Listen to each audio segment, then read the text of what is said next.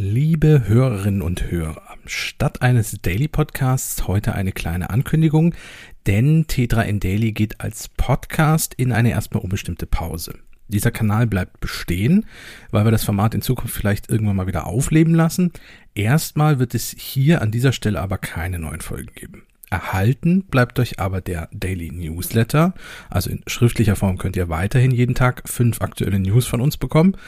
Und auch Podcast News in anderer Form gibt es bei uns weiter, nämlich bei T3N Weekly. Dieses Format bleibt auch weiterhin bestehen. Die Links zu den beiden Angeboten findet ihr in den Show Notes. Bis dahin erstmal vielen Dank, dass ihr eingeschaltet habt und zugehört habt. Für uns war Daily ein sehr spannendes Experiment und wie gesagt, vielleicht geht es in die Zukunft ja weiter. Wenn ihr das mitbekommen wollt, bleibt diesem Kanal als Abonnenten bestehen. Bis dahin vielen Dank und vielleicht hören wir uns ja bald mal wieder.